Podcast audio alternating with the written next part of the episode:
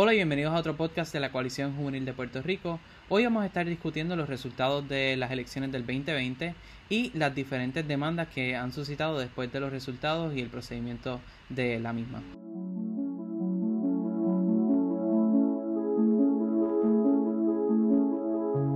Hoy me acompaña Liali Pereda que nos va a estar hablando un poco sobre la reforma electoral y los diferentes temas que están relacionados a la misma. ¿Cómo está Liali? Hola, mi nombre es Liadi Prada Figueroa y hoy los voy a estar acompañando. Bueno, pues vamos a empezar discutiendo los resultados.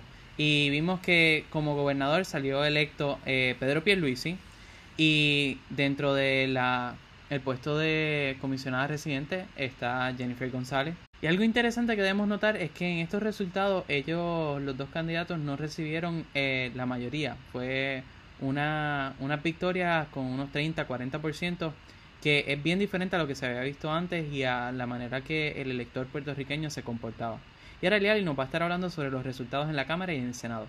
Otra cosa notable de estas elecciones puede ser que dentro de la Cámara de Representantes y del Senado quedaron electos varios candidatos de partidos no tradicionales, como el Partido de Movimiento Victoria Ciudadana, el Partido Independentista Puertorriqueño y el Proyecto Dignidad. Que pienso que esos fueron algunos eventos que nos tomaron a todos de sorpresa. Y también vale recordar que María Lourdes eh, obtuvo la mayor cantidad de votos en el Senado, que fue algo bien eh, sorprendente y, y, muy de acuerdo con, con todas las voces que se escucharon en apoyo de esta candidata. Y ahora vamos a pasar a la reforma electoral que cambió un poco las reglas del juego justo antes de que se llevaran a cabo estas elecciones. Y vamos a empezar con que se quita el derecho al elector de votar marcando la insignia de su partido o el retrato de su candidato. Así que esta vez se tuvo que votar eh, marcando el recuadro. Ya no se podía marcar eh, la foto del candidato o la insignia. Ahora tenía que ser en marcador negro en un recuadro que estaba debajo de la insignia.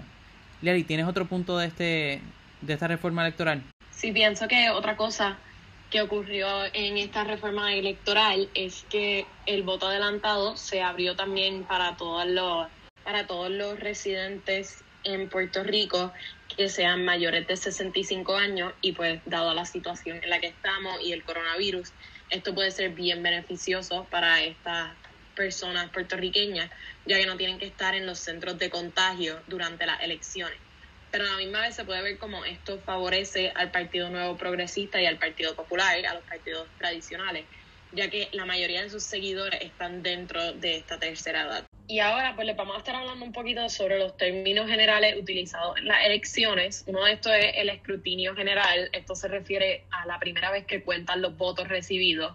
Esto incluye el voto adelantado, el voto ausente y el voto que se hizo en persona. Y también sabemos sobre los recuentos, que los recuentos se hacen cuando hay una diferencia entre los votos de un 0.5 o menos, para estar bien certeros sobre ese resultado. Y algo bien interesante es que en estas elecciones hubo varias, varios recursos legales o demandas sometidas para poder entender qué estaba ocurriendo y poder eh, denunciar varias irregularidades en este procedimiento. Y la primera fue de Victoria Ciudadana, que específicamente estipulaba que no se, estaban no se le estaban proveyendo unas listas de unas personas que pidieron el voto adelantado y otros documentos relacionados al voto adelantado y el voto ausente que podían esclarecer algunas dudas sobre si estaban emitiendo votos personas eh, ya fallecidas o personas ausentes en el país. O simplemente voto eh, voto eh, doble que votaron en el voto, en, el voto ausente, lo enviaron y luego, como no sabían si se había enviado, vuelven a votar en, en su colegio electoral y acaban emitiendo y contándose dos votos bajo el mismo nombre. Y eso es lo que ellos querían ver en esas listas y poder verificar que, que se estaban contabilizando un voto por una persona y que no se estaban contando doble votos o que no había ninguna otra, ninguna otra problemática relacionada a este asunto.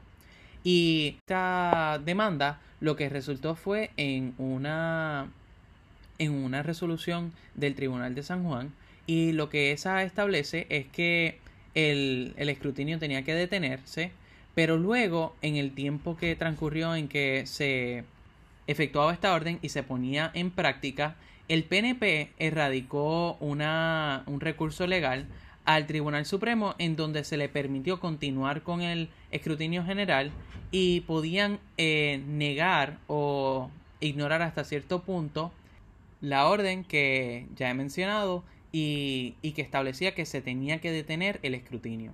Y ahora pasando a San Juan, que al principio del episodio no mencionamos un resultado final, y es porque han habido varias problemáticas con este resultado. Y empecemos con que había una delantera en un principio de Manuel Natal y el recién adoptado Código Electoral establece que el primer anuncio de los resultados parciales es no más tarde de las 10 pm del día de la elección. Y luego el segundo anuncio, estos son los resultados parciales, sería no más tarde de las 6 am del siguiente día de la elección. Y aquí eh, se emitió un resultado parcial, un certificado parcial de victoria a el candidato Miguel Romero del Partido Nuevo Progresista. Y esta, esta certificación explícitamente se ve que es una que se basa en lo que decía el código electoral pasado. Así que en este nuevo código electoral no existe este tipo de certificación, por lo que el candidato Manuel Natal ha acudido a los tribunales y ha emitido los recursos legales eh, correspondientes para poder esclarecer estas dudas, ya que se están basando para unas cosas con el código electoral eh, no vigente y para otras cosas el código electoral vigente.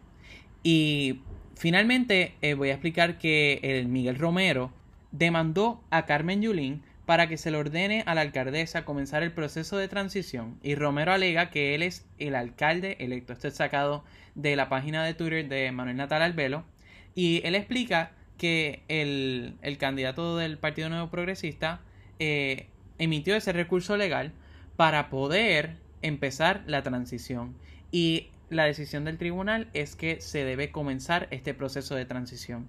Y ahora mismo está ocurriendo el escrutinio general del pueblo de San Juan y están ya por un 62%, eh, son las 6 pm de el 1 de diciembre. Y hemos visto unos cambios en la manera que se están recontando los votos, aunque todavía hay una problemática en estos votos adelantados porque se mezclaron con los votos que se eh, emitieron presencialmente, así que no se puede llevar una lista de los que fueron emitidos eh, ausentes o por correo, eh, por esas modalidades diferentes a la presencial. Y de esta manera no se puede contabilizar quién votó presencial y quién votó por correo. Y no se puede llevar a cabo un conteo correcto y un, un conteo apropiado y correspondiente al nuevo código electoral. Y de esta manera es que hemos pasado las pasadas semanas eh, luego de este evento, ya que no hemos podido ver eh, resultados muy claros, eh, han sido muy, muy nebulosos y han, han, tenido que entrar a los tribunales para poder esclarecer muchas de estas, muchas de estas problemáticas que que no se habían visto antes. Sí, pienso que otra cosa diferente en estas elecciones fue la participación de la juventud. Actualmente no tenemos unos números certeros de cuántos jóvenes votaron en estas elecciones, pero sí se puede decir que todos estuvieron bien activos sacando sus tarjetas electorales y hubo muchas campañas para poner a estos jóvenes a votar. Y pienso que esto va a ser un efecto que va a seguir creciendo a través de los años y que se va a mantener vivo. Está haciendo la juventud para poder saber lo que está pasando en el país e, y estar más involucrado en lo que está ocurriendo.